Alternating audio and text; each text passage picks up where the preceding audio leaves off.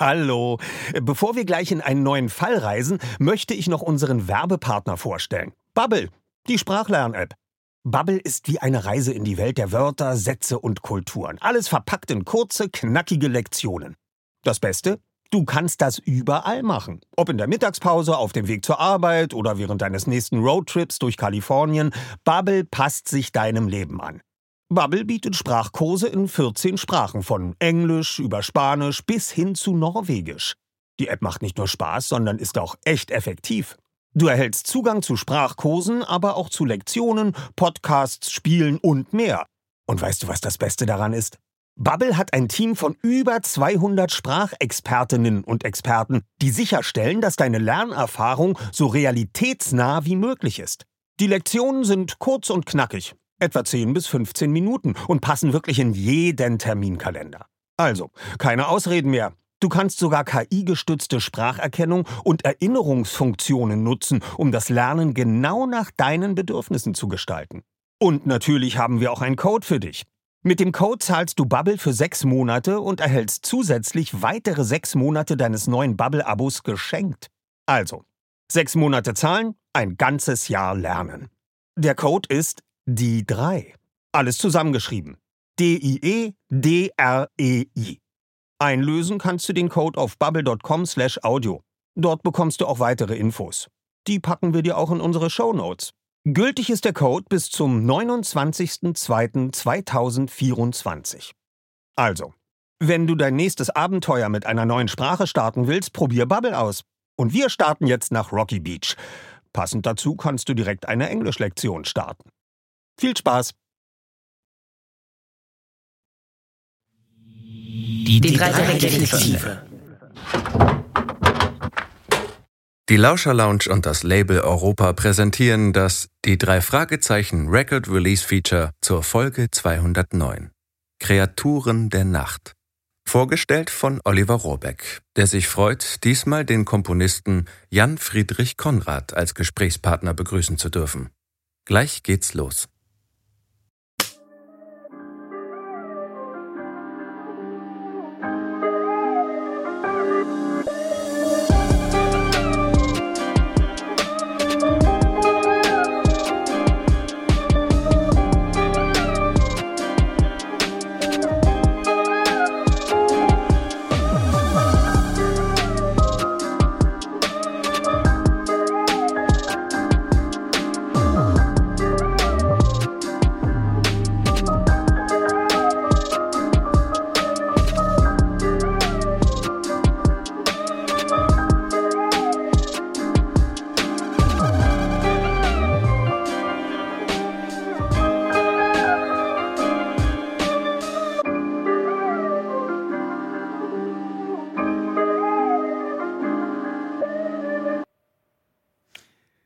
Einen wunderschönen guten Tag. Herzlich willkommen zum Record Release Video Feature der Folge 209 Kreaturen der Nacht der drei Fragezeichen, die am 12. März ungefähr äh, überhaupt erst veröffentlicht wird. Ihr wisst, wir stellen diese Folgen immer vorher vor. Äh, das haben wir früher mit äh, Record Release Partys vor Ort getan. Jetzt machen wir das hier per Video Feature und deshalb begrüße ich euch nochmal ganz, ganz herzlich. Das ist eine Folge, äh, die der Autor Marco Sonnleitner für den Kosmos Verlag ähm, geschrieben hat, Kreaturen der Nacht. Äh, ihr wisst, wie das abläuft hier. Wir äh, lesen dann einige Stellen aus dem Buch und stellen natürlich auch einige Szenen aus dem dazugehörigen Hörspiel vor, was aber natürlich immer ein bisschen kürzer ist als das ganze Buch. Also das Buch ist in jedem Fall noch ausführlicher äh, als die Hörspiele bei Europa und äh, bei Sony Music äh, die euch auch ganz herzlich grüßen und ähm, begrüßen hier. Und ich begrüße, wie immer, wer unsere Video-Features verfolgt hat, Philemon Montasa.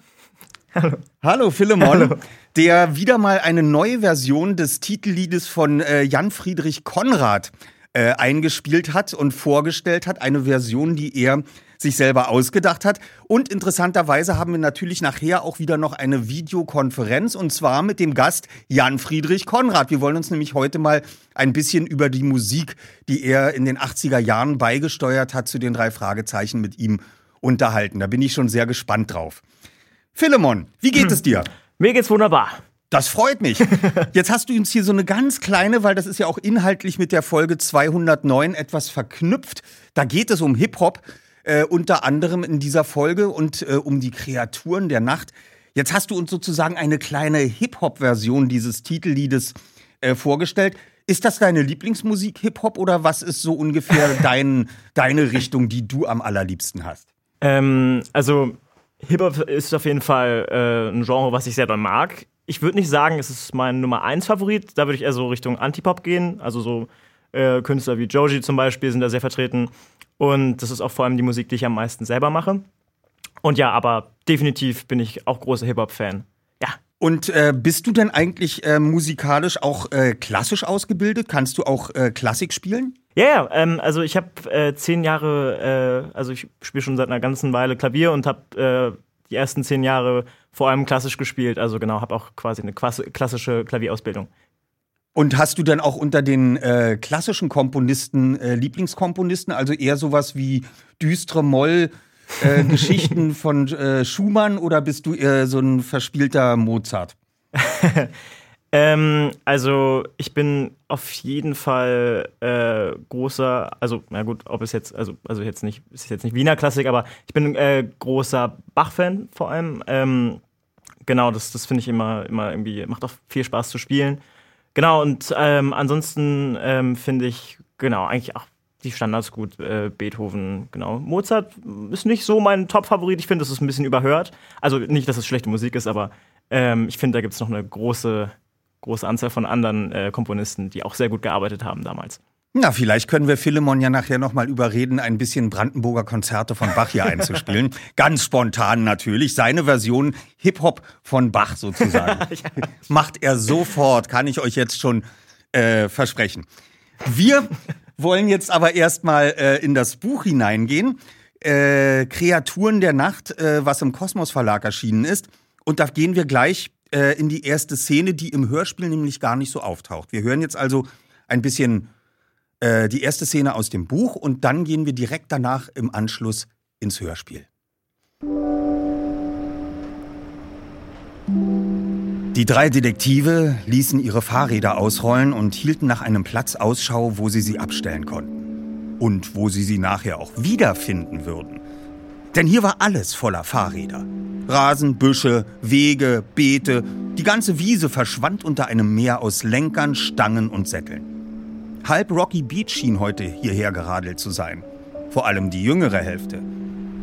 Äh, da drüben, der Pfosten mit dem orangefarbenen Abfalleimer. Bob Andrews zeigte nach rechts. Da können wir sie hinstellen. Ja, und nachher klebt Ketchup auf meinem Sattel. Das Ding quillt ja jetzt schon über. Justus Jonas verzog das Gesicht. Doch einen besseren Abstellplatz für die Räder sah er auch nicht. Peter Shaw seufzte vernehmlich. Na, du hast was gut bei mir, Just. Ehrlich. Er stieg ab und schob sein Rad an den Metallpfosten.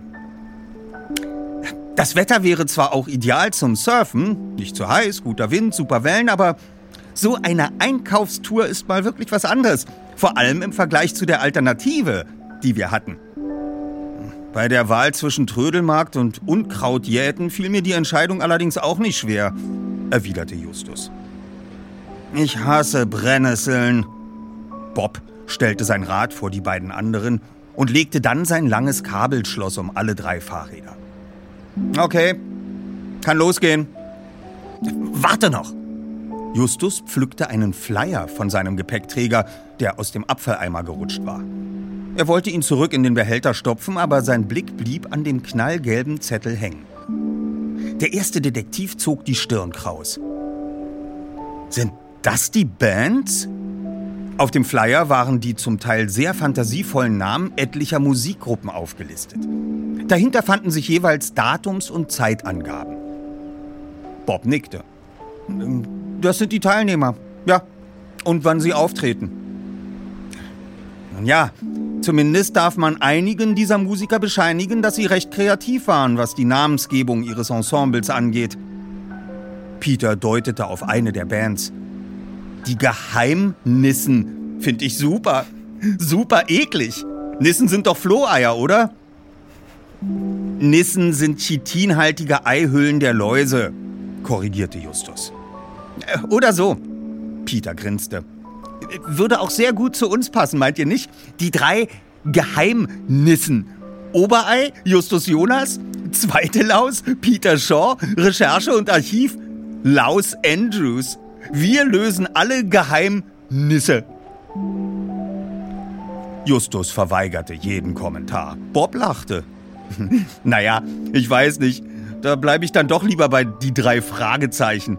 Äh, darf ich mal? Bob nahm dem ersten Detektiv den Flyer aus der Hand und drehte ihm um. Ah, die Cracker Nuts sind morgen dran. Abends, um neun. Kennst du die? fragte Peter. Nein, aber Sex hat mich gebeten, mir die mal anzuhören. Sollen ganz vielversprechend sein. Ach, los, Kollegen! Justus blickte unternehmungslustig auf das Getümmel von Menschen, das sich in einiger Entfernung an zahlreichen Verkaufsständen entlang schob. Lasst uns einkaufen gehen. Das kleine Küstenstädtchen Rocky Beach, die Heimat der drei Detektive, richtete in diesen Tagen einen Wettbewerb für Hip-Hop-Nachwuchsbands aus der näheren Umgebung aus. Im östlichen Teil des Palisades Parks hatte man dazu ein großes Zelt aufgestellt, in dem sich die jungen Musiker vor Publikum und einer ausgewählten Jury beweisen konnten.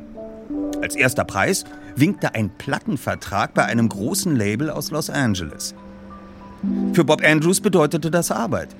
Er jobbte hin und wieder bei der Musikagentur von Zack Sandler und sollte sich bei der Veranstaltung die eine oder andere Band anhören. Vielleicht war ja, abgesehen von dem Sieger, eine der anderen Bands gut genug, um von seinem Chef unter Vertrag genommen zu werden.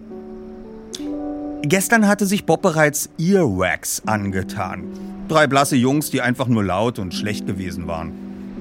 Doch heute waren die drei Jungen aus einem anderen Grund hier. Auf dem Platz vor dem Zelt fand während des Wettbewerbs ein großer Trödelmarkt statt, auf dem eigentlich Dinge angeboten werden sollten, die irgendwie mit Musik zu tun hatten. Aber viele Händler legten diese Vorgabe recht großzügig aus, sodass sich im Grunde genommen alles auf dem Markt fand, was sich an den Mann oder die Frau bringen ließ. Onkel Titus und Tante Mathilda, bei denen Justus seit dem Tod seiner Eltern vor vielen Jahren lebte, war das nur recht. Sie betrieben in Rocky Beach ein Gebrauchtwarencenter und dafür waren sie immer auf der Suche nach guter Ware und sei sie auch noch so ausgefallen. Doch Onkel Titus hatte eine schwere Grippe ins Bett verbannt und Tante Mathilda musste dringend Bürokram erledigen und Kunden bedienen. Deswegen hatten die beiden an diesem Nachmittag Justus und seine Freunde aufs Einkaufstour geschickt. Zudem war diese Art von Arbeit Teil einer Vereinbarung.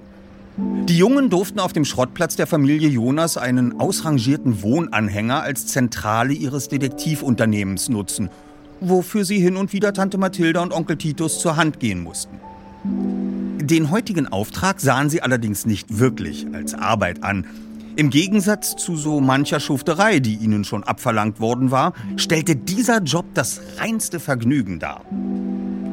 Äh, wie hoch ist unser Budget nochmal? Bob reckte den Hals. Gleich am Rand des Trödelmarktes entdeckte er einen Verkaufsstand, der alte Schallplatten anbot. Vielleicht war da was dabei. Ähm. 200 Dollar. Justus griff nach hinten an seine Hosentasche, in der sich ein Portemonnaie mit dem Geld befand, das ihnen Onkel Titus mitgegeben hatte. Lass dir bloß nicht stibitzen, Erster, sagte Peter. Vielleicht solltest du die Geldbörse besser woanders verstauen, meinst du nicht? Ja, oder einen Brustbeutel nehmen, kicherte Bob. Justus verdrehte die Augen. Ach, jetzt fangt ihr auch noch damit an. Tante Mathilda hat genau das Gleiche gesagt. Auch das mit dem Brustbeutel? Justus nickte. Sie war kurz davor, mir einen umzuhängen, als wäre ich ein Kindergartenkind. Würde dir bestimmt gut stehen. Justus warf Peter einen mürrischen Blick zu. Ach, sieh dich lieber nach was Brauchbarem um. Der erste Detektiv setzte sich in Bewegung. Und wir können alles kaufen? Keine Auflagen? Alles, was sich bei uns auf dem Schrottplatz ein bisschen aufhübschen und dann ein wenig teurer weiterverkaufen lässt. Schnäppchen also. Und wir bekommen 10% vom Erlös? So ist es. Peter rieb sich die Hände. Na dann, äh, wie, wie, wie, wie, wär's mit dem antiken Strampelanzug, den die Frau da vorne gerade hochhält? Er deutete auf einen Stand, an dem eine rotwangige Frau einer Kundin gestenreich das Kleidungsstück anpries. So alte Klamotten sind doch absolut in heutzutage. Vintage Style nennt man das, oder? Ach, Babys in mottenzerfressenen Stoffwürsten. Justus machte ein erstauntes Gesicht. Hm, und der Stand mit den alten Tabakspfeifen da drüben? meinte Bob. Oh, würden Onkel Titus gefallen, aber fürs Weiterverkaufen zu wenig Interessenten. Raucher sterben aus, früher oder später. Ja, aber dort drüben entdecke ich Ware, die... Der erste Detektiv hielt inne. Ein Mann rannte laut rufend durch die Menge und steuerte geradewegs auf sie zu. Eddie! Eddie! Eddie, Schätzchen, komm zu Papa! Der Mann, etwa Ende 40, auffallend klein gewachsen und sehr schmächtig, bahnte sich einen Weg durch die Menge, starrte dabei aber unentwegt auf sein Handy. Mit seinem lichten Haarkranz erinnerte er Peter im ersten Moment an einen Mönch. Allerdings passte der zottlige Spitzbart, der von seinem Kinn abstand, nicht recht zu diesem Bild.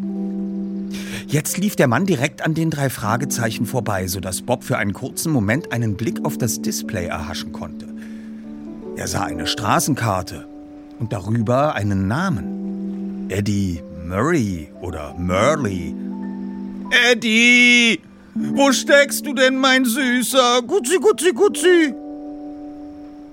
Die Jungen blickten dem Mann hinterher, bis sein Haarkranz zwischen den Besuchern verschwunden war. Lustiger Vogel, fand Peter. Vielleicht hätten wir ihm unsere Hilfe anbieten sollen. Er scheint jemanden zu suchen, überlegte Bob.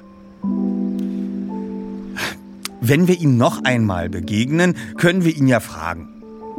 Justus lief weiter. Er hatte einen Stand mit altem Kinderspielzeug und Plüschtieren ausgemacht, der ihm interessant erschien. Zielstrebig dirigierte er seine Freunde dorthin und kämpfte sich bis zur Auslage durch. So viel erstmal der erste Ausschnitt aus dem Buch. Jetzt wollen wir direkt an dieser Stelle mal ins Hörspiel hineinhören. Hörspiel bitte ab. Wie das Zeug hier? Puppen und Teddys? Plüschfiguren? Sie sehen mir recht alt aus. Dafür könnte Titus einiges verlangen. Dieser Kuschelvampir hier zum Beispiel. Na, Jungs, was geht ab? Mega Ware hier. ja, allerdings. Dieser Vampir da gefällt mir. Ähm, was kostet der denn? Ich würde. Was fällt Ihnen ein? Drängeln Sie nicht. So was machen Sie denn. Kadabra! Oh. Hinterher, Kollegen! Was ist denn? Diese verkleidete Hexe hat mir das Portemonnaie geklaut. Was? Ja! Da hinten ist sie! Och, die krieg ich! Hast du sie doch alle? Pass doch auf! Schnell hin, Peter! Ja. Bist du okay, Dritter? Na, ist alles gut. Ich bin mit dem, mit dem Horrorclown hier zusammengeprallt. Und, und dann war da noch ein Werwolf. Ah, die Hexe ist leider weg. Äußerst interessant. Eine Hexe, ein Wolf und ein Horrorclown. Ich kann mich dunkel entsinnen, von einer Band gehört zu haben, die sich unter anderem dadurch auszeichnet, dass ihre Mitglieder in Gestalt eben dieser Figuren in Erscheinung treten. Ich glaube, ja, ich glaube, ein Sensenmann ist auch noch dabei. Ja, stimmt, stimmt. Du sprichst von FMTM. Ja. Fairy Mary Tailmail. Das ist eine Hip-Hop-Band, die im Augenblick sehr angesagt ist und alles an Preisen abräumt, was es gibt. Ja, ja, ja, klar. Vier Typen und keiner weiß, wer sie sind, weil sie immer mit diesen Gummimasken auftreten. Auch bei Interviews und Autogrammstunden. Ja, genau. Niemand weiß, wer sich hinter den Masken verbirgt. Nein. Die Mitglieder der Band bleiben wirklich die ganze Zeit inkognito? Ja, so ist es. Naja, ja, ihr Manager weiß bestimmt, wer sie sind. Oder der Chef des Labels, aber sonst niemand, soweit ich das mitbekommen habe. Das Ganze ist ein Marketing-Gag und soll die vier Jungs noch interessanter und bekannter machen. Verstehe, Zweiter. Allerdings fällt es mir schwer, aus dem gegebenen Sachverhalt den Rückschluss zu ziehen, dass ich eben von einem Mitglied dieser erfolgreichen Band bestohlen worden bin und zwei andere Bob den Weg versperrt haben. Ja, einerseits hast du recht, Justus. Andererseits hält sich FMTM zurzeit in Rocky Beach auf. Ach. Ja, Sie sitzen in der Jury des Hip-Hop-Wettbewerbs. Und es ist Ihr Label, das den ersten Preis ausgeschrieben hat. Ach, dann, dann war es tatsächlich einer von FMTM, der uns beklaut hat? Eher nicht. Seht mal da drüben die Verkaufsbude. Die Ver ah, ein Merchandising-Stand von FMTM. Ha, die verkaufen diese Horrormasken. Und somit kann sich jeder eine davon besorgen. Das wäre aber eine tolle Schlagzeile gewesen, wenn sich ein Mitglied von FMTM als Taschendieb entpuppt hätte. Aber die haben es nun wirklich nicht nötig, Geldbeutel zu mopsen. Demnächst kommt ihr neues Album raus. Kreaturen der Nacht. Die Berichte über die Zahl der Vorbestellungen im Internet überschlagen sich schon seit Wochen. Jetzt müssen wir uns erstmal einem anderen Problem widmen, Kollegen.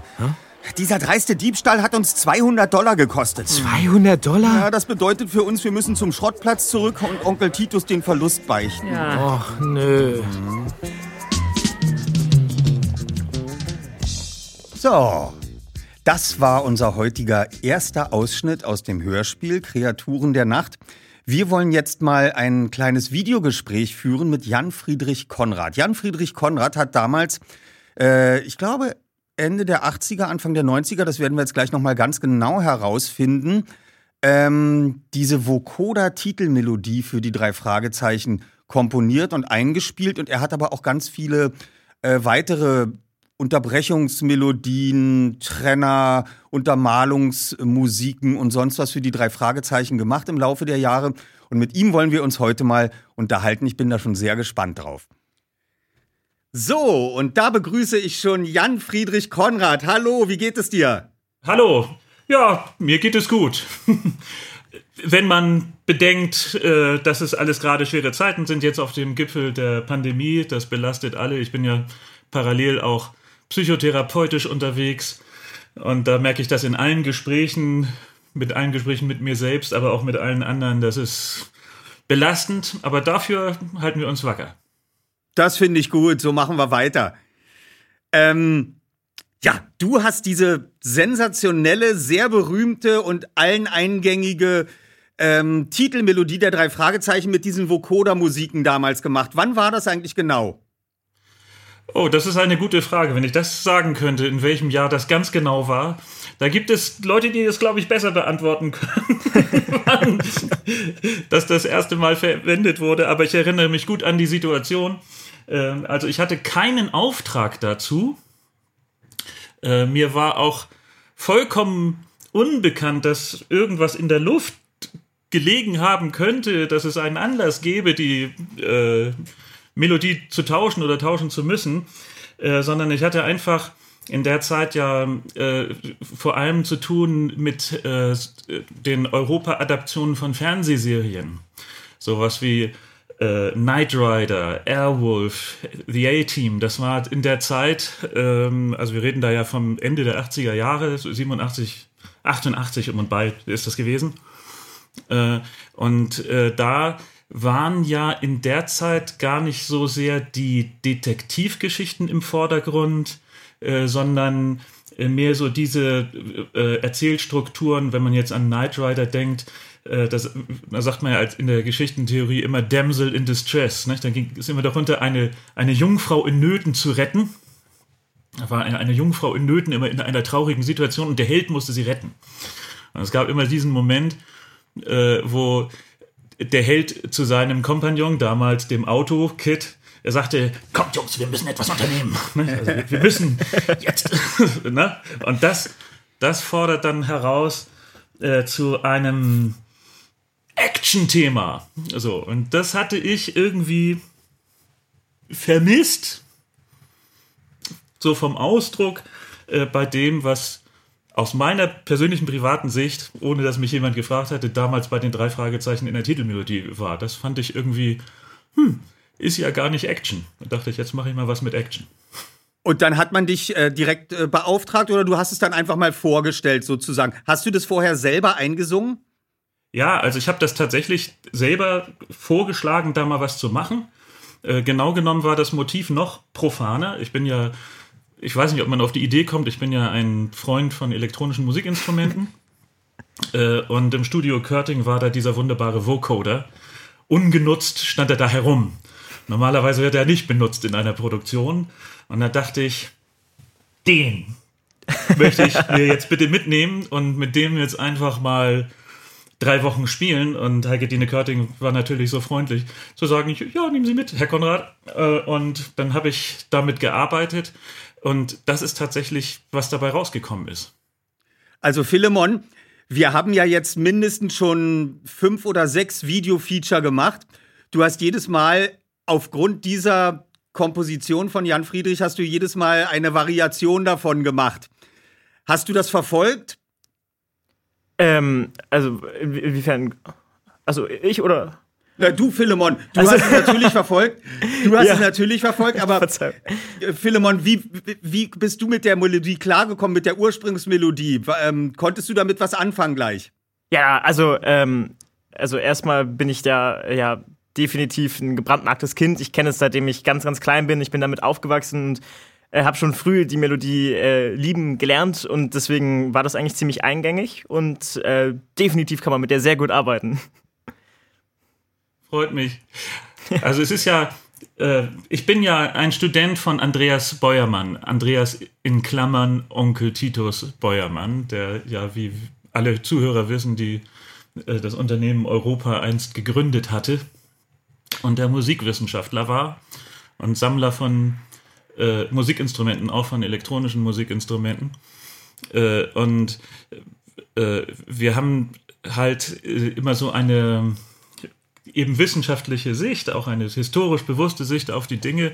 Und das muss man vielleicht wissen, wenn ich mich jetzt geschwollen ausdrücke, ohne mich zu vergleichen. Aber seit Beethoven wissen wir natürlich, äh, seit Beethoven auf den Trichter gekommen ist, dass die, die größten musikalischen Ideen die kleinsten Gestalten haben. Ne?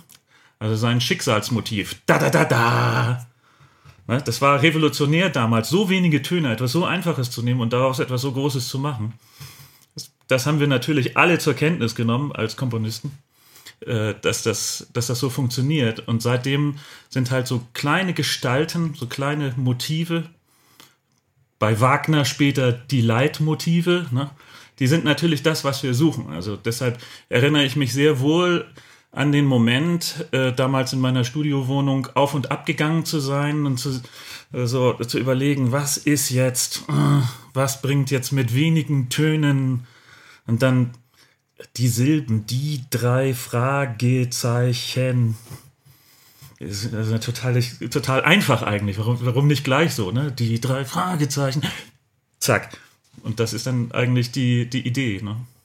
Und wie gehst du denn vor, wenn jetzt äh, dann gesagt wird, du sollst jetzt noch mal einen Trenner machen zwischen zwei Szenen oder eine Untermalung für eine Action-Szene? Ähm, wie funktioniert das? Hörst du dir das dann das, die geschnittenen Sprachaufnahmen an oder kannst du das tatsächlich anhand des Manuskripts dann einfach loskomponieren? Also die allerersten Anfänge mit einer Detektivserie, die damals geplant war in 1987 namens Das Schloss Trio. Da hat es auch ein paar Folgen von gegeben, wie du weißt. Äh, und das war meine erste Titelmelodie damals für Heike Dine. Ähm, äh, da hatte ich tatsächlich die Skripts. Aber mittlerweile ist äh, das so, dass ähm, Heike Dine Körting, André Minninger, und ich da so sehr wissen, was immer wieder gebraucht wird und was wir immer wieder wollen, dass eigentlich nach einer fertigen Lieferung allenfalls mal die Rückmeldung kommt, ja, vielleicht nicht so viel Jazz, ja, vielleicht nicht so viel hiervon und vielleicht mal mehr so, äh, aber äh, in den ganzen letzten beiden Jahrzehnten ist das so, dass ich weder die Skripts vorher kannte, äh, noch ähm, geschweige denn die Sprachaufnahmen, äh, sondern äh, die beiden arbeiten ja so, äh, dass sie ihr Archiv gut kennen. Man denke an das Geräuscharchiv, die wissen, wo welches Band liegt, wo welches Sample ist, wo welche Aufnahme ist. Ähm, und äh, das ist dann eher, ich so wie ich es verstehe, vor allem das äh, verdient von ähm, André Minninger äh, zu wissen, welche Musik an welcher Stelle dann rein muss. Und auch die Übergänge sind dann teilweise aus verschiedenen äh, Musiken zusammen montiert.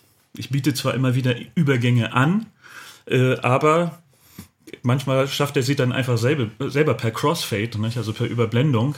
Also das eine oder andere Mal habe ich mich geärgert, weil das nicht tonartgerecht gewesen war. Aber, ja.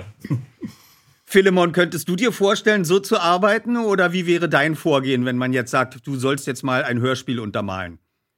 Ähm, also ich würde auf jeden Fall sagen, also was die, was die Trainer angeht, würde ich, würd ich auch, glaube ich, so äh, ja, herangehen. Und ähm, ja, also ungefähr so könnte ich mir das auch gut vorstellen, eigentlich. Also in der Wohnung hin und her laufen und auf oh, die ja. Töne achten. Oh ja, definitiv. Ich bin auch jemand, der sehr, sehr gerne läuft, wenn er Musik macht. also auf jeden Fall, ja. Es gibt immer einen Kunstgriff, ne? Also bei, bei, jedem, bei jedem Track gibt es immer eine Überlegung äh, im Raum, äh, die irgendeine künstlerische kleine Idee ist, ne? Also mhm. äh, irgendwie so was Absurdes. Also zum Beispiel versuche etwas Sanftes zu sagen, aber beschränke dich dabei auf die Bassgitarre. Versuche es mit der zu sagen.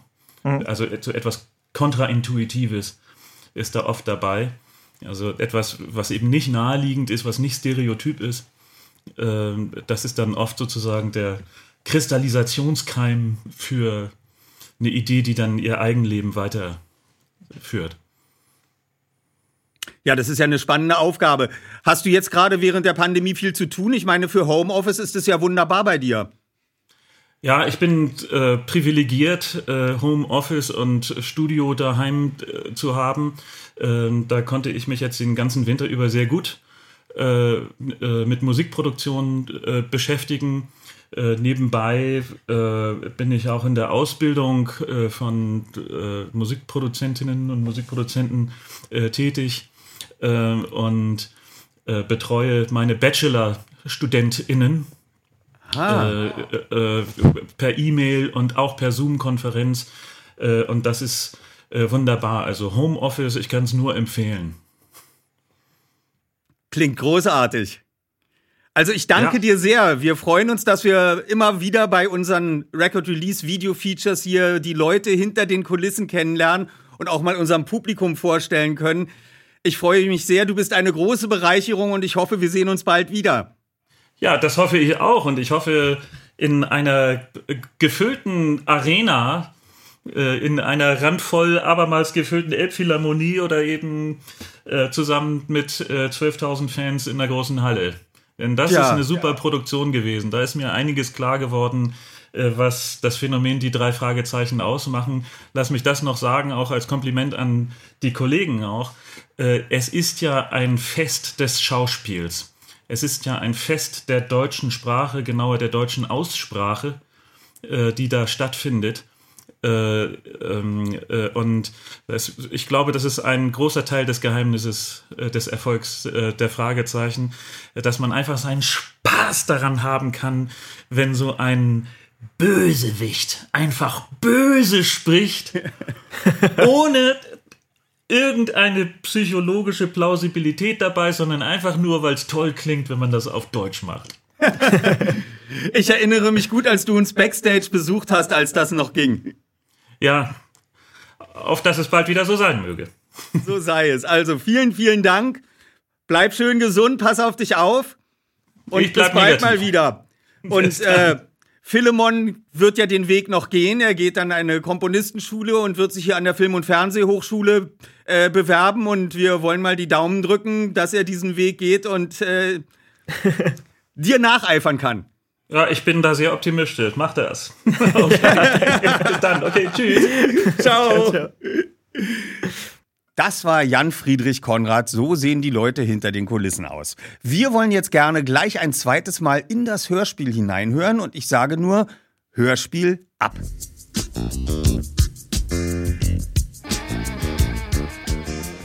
Zur großen Verwunderung und Erleichterung der drei Detektive reagierten Onkel Titus und Tante Mathilda auf den Diebstahl der 200 Dollar äußerst gelassen.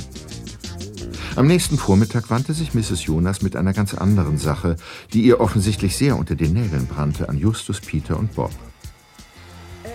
Äh, hört mal, Jungs, ich hätte da eine große Bitte. Äh, und die wäre, Tante? Ich habe heute Morgen Lelia und Eusin getroffen, die Murphys. Die haben zurzeit im Palisades Park einen Stand auf dem Trödelmarkt. Ja. Und Eusin hat mir erzählt, dass letzte Nacht in ihrem Spielzeugladen in der Kennedy Street eingebrochen wurde. Ach. Ja, äh, die Kerle haben wohl nichts gestohlen, aber Lelia macht sich natürlich trotzdem große Sorgen.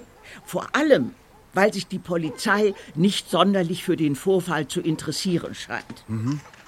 Nun ja, und äh, da habe ich Lelia vorgeschlagen, dass ihr euch das ja mal ansehen könnt. So etwas habt ihr doch schon öfters gemacht, nicht wahr? Ja, ja, warum nicht? Ach, sehr gut. Vielleicht fällt euch ja was auf. Ich rufe sie gleich an und sag ihr, dass ihr kommt. Manchmal muss man die Leute ja einfach zu ihrem Glück zwingen. ja, das stimmt.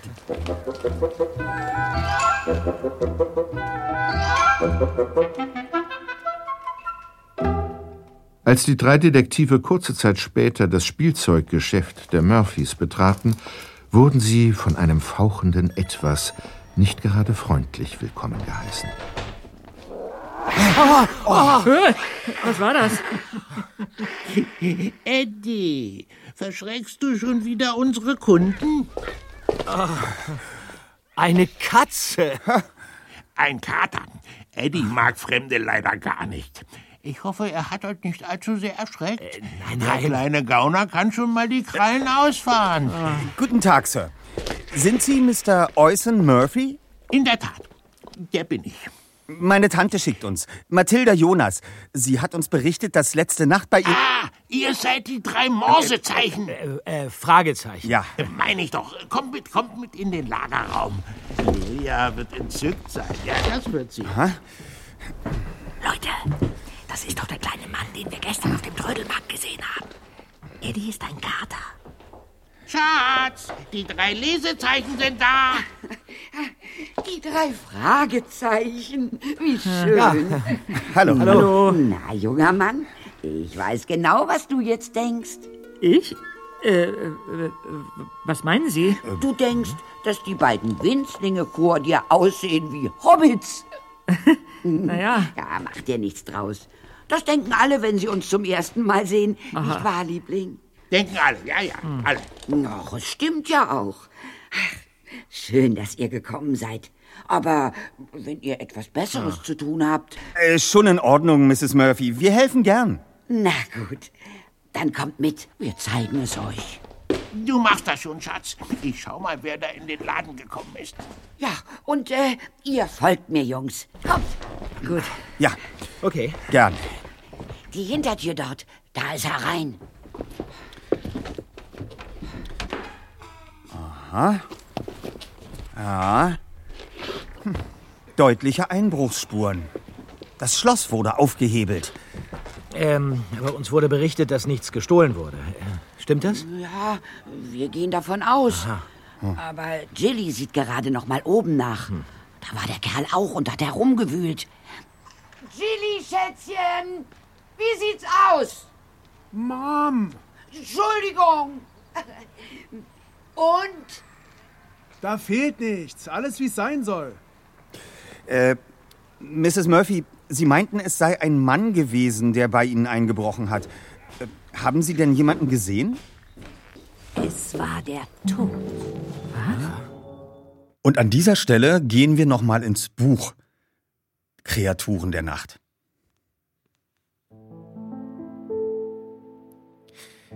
Die drei Jungen fuhren herum. Eine Frau stand im Türrahmen. Riesengroß, grell blondiert und wild mit den Händen fuchtelnd, als wollte sie Fliegen verscheuchen.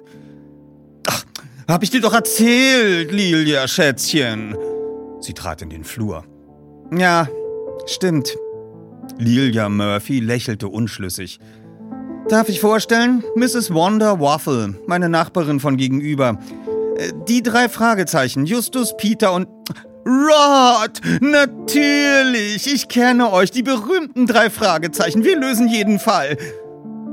Sie hustete und es hörte sich an, als rumpelte ein Güterzug vorbei. Ach, Stört es euch, wenn ich rauche? Nein? Gut. Sie wartete die Antwort gar nicht ab, hustete wieder und steckte sich dann eine Zigarette an. Äh, ähm, ihr habt doch diese Karten, nicht wahr? Oh, äh, das habe ich ganz vergessen. Unsere Visitenkarte. Der erste Detektiv holte sein silbernes Etui aus der Hosentasche und entnahm ihm eine Karte. Äh, Verzeihen Sie, Mrs. Murphy, dass wir daran nicht selbst gedacht haben. Natürlich bekommen Sie als unsere Klientin eine unserer Visitenkarten. Und um genau zu sein, heißt es darauf, ja, genau die meinte ich. Wanda nahm Justus die Karte aus der Hand und las laut vor, was darauf stand. Die drei Detektive, drei Fragezeichen, erster und zweiter und so weiter. Sie blickte auf. Wir übernehmen jeden Fall, na wie ich sagte, toll. Sie gab die Karte Lilia Murphy. Die drei Jungen warfen sich einen irritierten Blick zu, aber Wanda Waffle sprach sofort weiter. Und jetzt wollt ihr wissen, was ich gesehen habe? Ja, ja, deswegen seid ihr ja hier. Also, ich habe den Tod gesehen. Eine Mini-Pause, in der Wanda Waffle die Augen weit aufriss und erneut hustete. Oh ja, den Tod. Schlich da rum in seiner Kutte wie ein räudiger Köter. Ich wusste gleich, der führt was im Schilde. Aber rufe ich nochmal die Polizei wegen sowas? Nein, tu ich nicht. Die glauben mir ja kein Wort. Und er hat wirklich nichts gestohlen, Lilia Schätzchen. Sagst du? Nichts? Tja. Peter hatte genau aufgepasst. Die Frau hatte nicht geatmet. Kein einziges Mal hatte sie Luft geholt während der ganzen Wörterflut. Unglaublich. Äh, Mrs. Waffle. Justus sprang beherzt in die Sprechpause. Äh, Diese Person, können Sie sie womöglich noch etwas genauer beschreiben? Wie denn? War ja Nacht, dunkel, kaum Mond. Da war dieser Wagen gleich hinter Kailis Backstube. Die Tür öffnet sich und ein Schatten steigt aus in Kutte. Ganz in schwarz. Oder dunkelgrau, weiß ich nicht. Kapuze über dem Kopf. Als er sich kurz umdreht, kann ich ihm ins Gesicht sehen. Leere Augenhöhlen, Knochennase, ein Totenschädel, der Tod in seiner ganzen Pracht. Dann verschwindet er in der kleinen Gasse zwischen Lilias Laden und dem Haus vom alten Will und weg ist er. War er groß? warf Peter schnell ein. Was? Wanda Waffle hustete und zog an ihrer Zigarette. Der Tod. War er groß gewachsen? Ach, wieso willst du wissen, ob der Tod groß war? Ist doch völlig schnurz, ob der Tod groß ist. Der holt uns alle, dich auch. Und das hat mit seiner Größe gar nichts zu tun. Zack, geht die Sense und das war's dann. Aber das war ja sicher nur so ein Verrückter. Laufen ja genug davon herum. Und dann erfahre ich heute Morgen von dem Einbruch. Da war mir alles klar. Wanda Waffle dachte den Bruchteil einer Sekunde nach. Aber nein, groß war er nicht. Obwohl, Lilia, Schätzchen, der Kerl müsste doch auf eurer Überwachungskamera zu sehen sein. Habt ihr da schon nachgesehen? Da müsste er doch. Äh Wanda Waffle hielt unvermittelt inne. Wie spät ist es eigentlich? Sie sah auf ihre Armbanduhr. Was? So spät schon? Oh Gott, ich muss ja zum Friseur. Küsschen, Liebste, tschüss, ihr drei. Mit einem Husten wie Kanonendonner rauschte Wanda Waffle aus der Tür. Drei Detektive verharrten eine Weile schweigend. So viele Wörter in so kurzer Zeit mussten erst einmal verdaut werden. Sogar Justus, der selbst ein Freund wortreicher Äußerungen war, schwirrte der Kopf. Wanda leidet an Schlaflosigkeit und geht deshalb manchmal nachts um den Block, sagte Mrs. Murphy. Deswegen hat sie diesen Mann gesehen. Aha, machte Peter. Dass Wanda Waffle an Schlaflosigkeit litt, wunderte ihn gar nicht. Die Frau war eine wandelnde Starkstromleitung. Und wenn sie das nicht wach hielt, dann ihr imposanter Raucherhusten. Sie haben eine Überwachungskamera im Laden? fragte Justus. Ja, aber darauf sind nur Schatten zu sehen. Die Polizei konnte nichts damit anfangen. Hm, Ist die Kamera defekt? Nein, die ist aber eigentlich für Ladendiebe gedacht, die sich tagsüber zwischen den Regalen herumtreiben, während wir vielleicht hinten im Büro sind. Nachts nimmt sie zwar auf, wenn wir mal vergessen, sie abzuschalten, aber sie hat eben kein ähm, Dings. Äh, wie nennt man das? Äh, Restlichtverstärker? Infrarot? riet Justus. Ah, genau. Deshalb nur Schatten. Ah, verstehe. Hm, könnten wir uns die Aufnahme trotzdem einmal ansehen? Natürlich, wenn ihr wollt. Auf dem sehr dunklen Video waren tatsächlich nur Schatten zu sehen. Allerdings zwei verschiedene. Zehn Minuten nach dem ersten Einbrecher war noch eine weitere Gestalt zu erkennen, die durch den Laden ging, was Mrs. Murphy bis jetzt noch gar nicht bemerkt hatte. Da waren zwei Leute im Laden? Zwei verschiedene? Mrs. Murphy fiel aus allen Wolken. Ja, daran besteht meines Erachtens kein Zweifel, erwiderte Justus. Peter ging näher an den Bildschirm heran. Ha, hab, habt ihr das gesehen? Er spulte die Aufnahme noch einmal zurück. Da, da, dieses Zucken, zweimal. Was ist das? Tatsächlich erfasste den zweiten Schatten zweimal ein heftiges Zucken. Sein ganzer Körper krümmte sich dabei wie unter Schmerzen zusammen. Oben im ersten Stock fiel eine Tür ins Schloss. Dann waren Schritte auf den Stufen zu hören und im nächsten Augenblick erschien ein junger Mann auf der Treppe. Mom, da fehlt nichts. Keine Ahnung, was der Kerl wollte. Es war der Junge vom Trödelmarkt. Das Huhn mit Bauchschmerzen, an dem alles zu groß war. Der überdimensionale Kopfhörer hing ihm jetzt um den Nacken. Ach, da bist du ja. Mrs. Murphy deutete stolz zu ihm hinauf. Mein Sohn Virgil. Ich glaube, wir kennen uns schon, sagte Peter und hob die Hand. Hallo, wie geht's? Ihr kennt euch? Äh, wir waren gestern zufällig an Ihrem Stand auf dem Trödelmarkt. Ah, sieh einer an. Der Junge kam die Treppe hinab. Er nickte den drei Detektiven kurz zu, nahm sie jedoch nicht wirklich zur Kenntnis. Stattdessen warf er seiner Mutter einen gereizten Blick zu. Nenn mich nicht Virgil, Mom. Und schon gar nicht Gilly Baby. Das Thema hatten wir doch schon oft genug. Ich weiß, aber es ist doch schade. So ein schöner Name. Virgil. Sogar ein Dichter hieß mal so. Wusstet ihr das? Mrs. Murphy strahlte die drei Fragezeichen an. Publius Vergilius Maro, sagte Justus wie nebenbei. Oder kurz Vergil einer der wichtigsten Dichter der klassisch-römischen Antike, lebte um die Zeitenwende. Siehst du? Mrs. Murphy drehte sich wieder zu ihrem Sohn um. Und du sagst immer, den kennt keiner.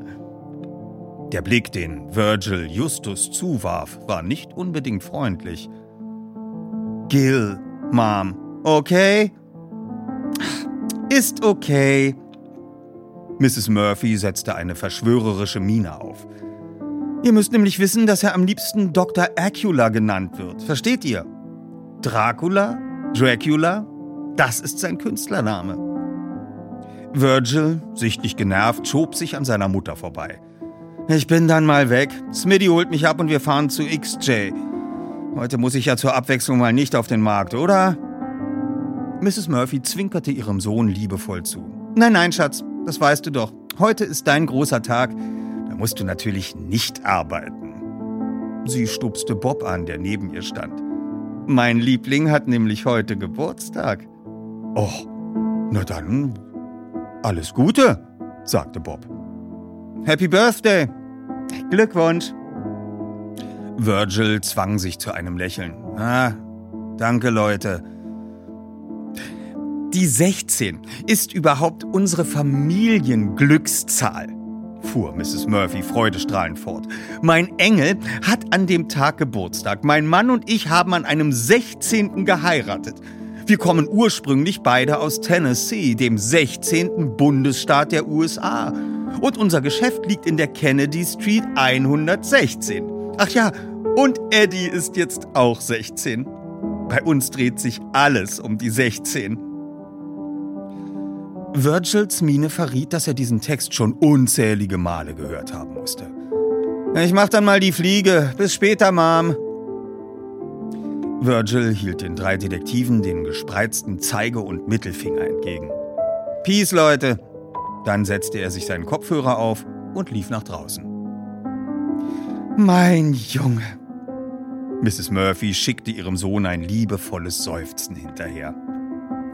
Ähm, er ist Künstler? erkundigte sich Bob.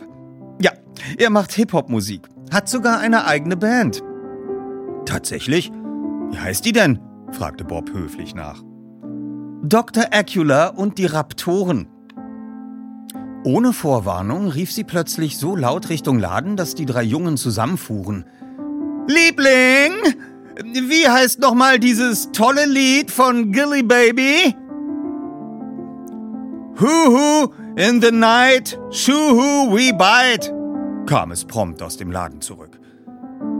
Genau, so heißt es. Mrs. Murphy leuchtete geradezu vor Mutterstolz.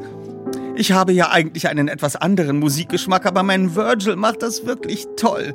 Er ist so begabt. Seine Freunde und er haben sogar schon eine, wie sagt man, Demoband aufgenommen und es ein paar Leuten vorgespielt. Naja. Sie zuckte die Schultern und sah kurz zu Boden. Justus blickte sich um.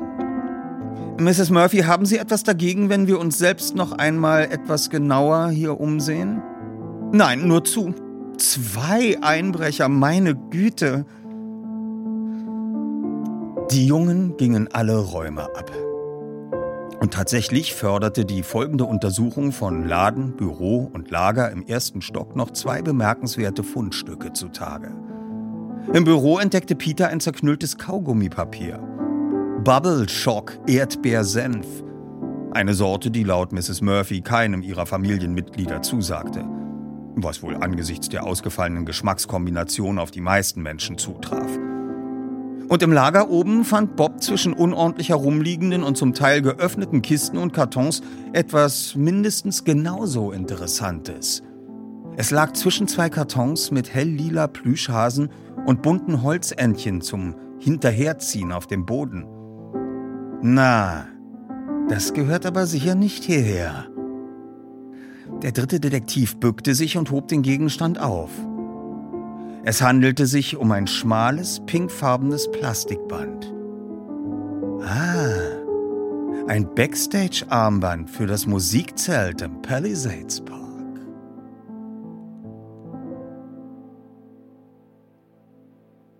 Soweit unser heutiger Ausschnitt aus dem Buch. Ich danke erstmal äh, Sony Music und unserem Label Europa. Ich danke dem Kosmos Verlag. Das war das Buch Kreaturen der Nacht, geschrieben von Marco Sonnenleitner, das im Kosmos Verlag erscheint. Unser Hörspiel kommt jetzt auch bald auf den Markt, ist natürlich schon längst aufgenommen. Und ähm, wir hören jetzt nochmal Philemon äh, mit unserem Outro und äh, seiner Version des Titelliedes von Jan Friedrich Konrad, den wir heute gehört haben. Und danach also noch nicht abschalten oder wegklicken. Danach hört ihr noch einmal einen weiteren Ausschnitt aus unserem Hörspiel. Viel Spaß, Kollegen. Macht's gut, Freunde.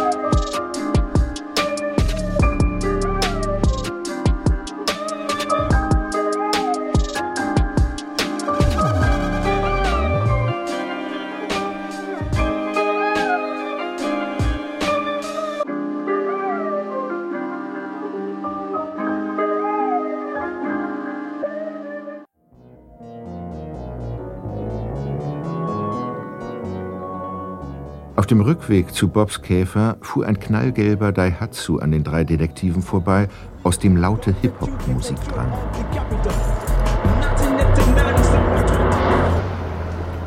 Kollegen, saß da nicht Virgil in dem Wagen?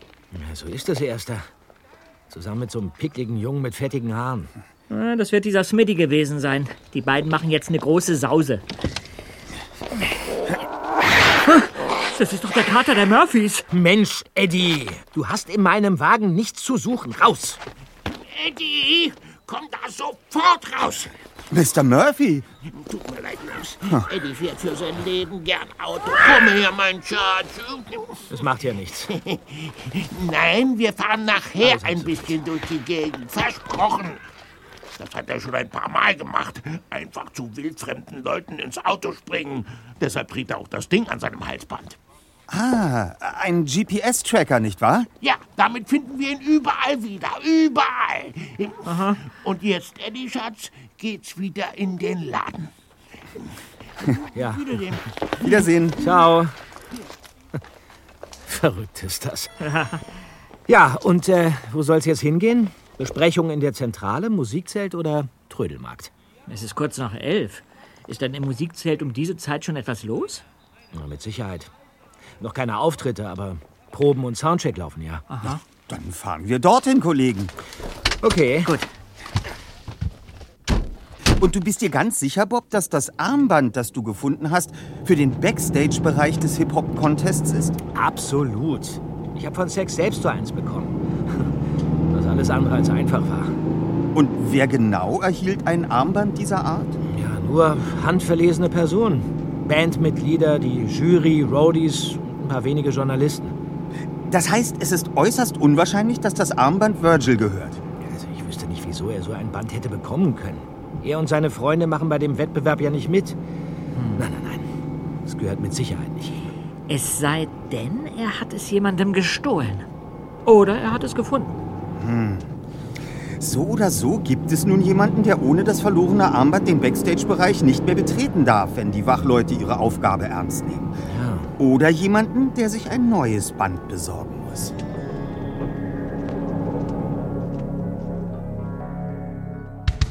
Das war das die drei Fragezeichen Record Release Feature zur Folge 209 Kreaturen der Nacht.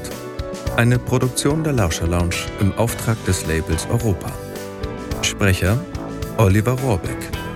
Musiker Philemon Montasa. Vielen Dank an unseren Gast Jan Friedrich Konrad.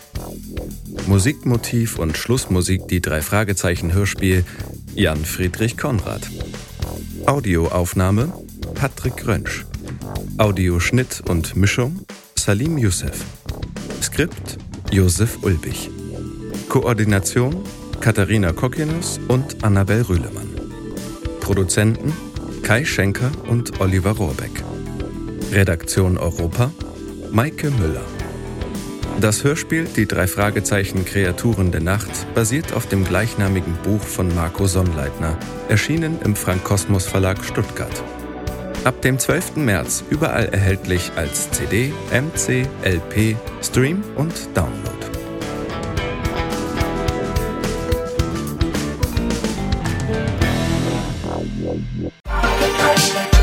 Körting und uns ist es ja so, wir siezen sie heute noch und sie duzt uns immer noch. Oh, lieber, wie schön, hattet ihr eine schöne Anreise? Ja, danke, Frau Körting. Ähm, wollen wir denn gleich anfangen? Ja, komm, Justus, setz dich mal schon hin. Und schon quält sie in die Rollennamen und dann den ganzen Tag redet sie einen nur noch mit Rollennamen an.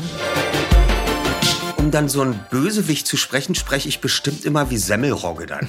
Ja, so ein bisschen eklig, ja. So, wo man sein, dann ja. gleich rauskriegt, dass der nicht der Sympath ist. Habe ich dann noch entwickelt, diesen Akzent, den er hat. Und das äh, machte große Freude, ist großer Erfolg. Ich könnte sofort einen Seufzer-Workshop mit euch hier machen. Äh, glücklicher Seufzer, hinsetzender Seufzer, ärgerlicher Seufzer, ja, verliebter Seufzer. Da da können wir den ganzen Tag, ähm, die klingen alle anders. Die ganze Folge vom Hörspielplatz könnt ihr jetzt überall hören, wo es Podcasts gibt. Hallo. Bevor wir gleich in einen neuen Fall reisen, möchte ich noch unseren Werbepartner vorstellen. Bubble, die Sprachlern-App. Bubble ist wie eine Reise in die Welt der Wörter, Sätze und Kulturen. Alles verpackt in kurze, knackige Lektionen. Das Beste? Du kannst das überall machen. Ob in der Mittagspause, auf dem Weg zur Arbeit oder während deines nächsten Roadtrips durch Kalifornien. Bubble passt sich deinem Leben an. Bubble bietet Sprachkurse in 14 Sprachen, von Englisch über Spanisch bis hin zu Norwegisch. Die App macht nicht nur Spaß, sondern ist auch echt effektiv. Du erhältst Zugang zu Sprachkursen, aber auch zu Lektionen, Podcasts, Spielen und mehr. Und weißt du, was das Beste daran ist? Bubble hat ein Team von über 200 Sprachexpertinnen und Experten, die sicherstellen, dass deine Lernerfahrung so realitätsnah wie möglich ist. Die Lektionen sind kurz und knackig, etwa 10 bis 15 Minuten und passen wirklich in jeden Terminkalender. Also, keine Ausreden mehr. Du kannst sogar KI-gestützte Spracherkennung und Erinnerungsfunktionen nutzen, um das Lernen genau nach deinen Bedürfnissen zu gestalten. Und natürlich haben wir auch einen Code für dich. Mit dem Code zahlst du Bubble für sechs Monate und erhältst zusätzlich weitere sechs Monate deines neuen Bubble-Abos geschenkt. Also, sechs Monate zahlen, ein ganzes Jahr lernen. Der Code ist die 3. Alles zusammengeschrieben. D-I-E-D-R-E-I. Einlösen kannst du den Code auf bubble.com slash audio. Dort bekommst du auch weitere Infos. Die packen wir dir auch in unsere Show Notes. Gültig ist der Code bis zum 29.02.2024. Also, wenn du dein nächstes Abenteuer mit einer neuen Sprache starten willst, probier Bubble aus. Und wir starten jetzt nach Rocky Beach. Passend dazu kannst du direkt eine Englischlektion starten. Viel Spaß!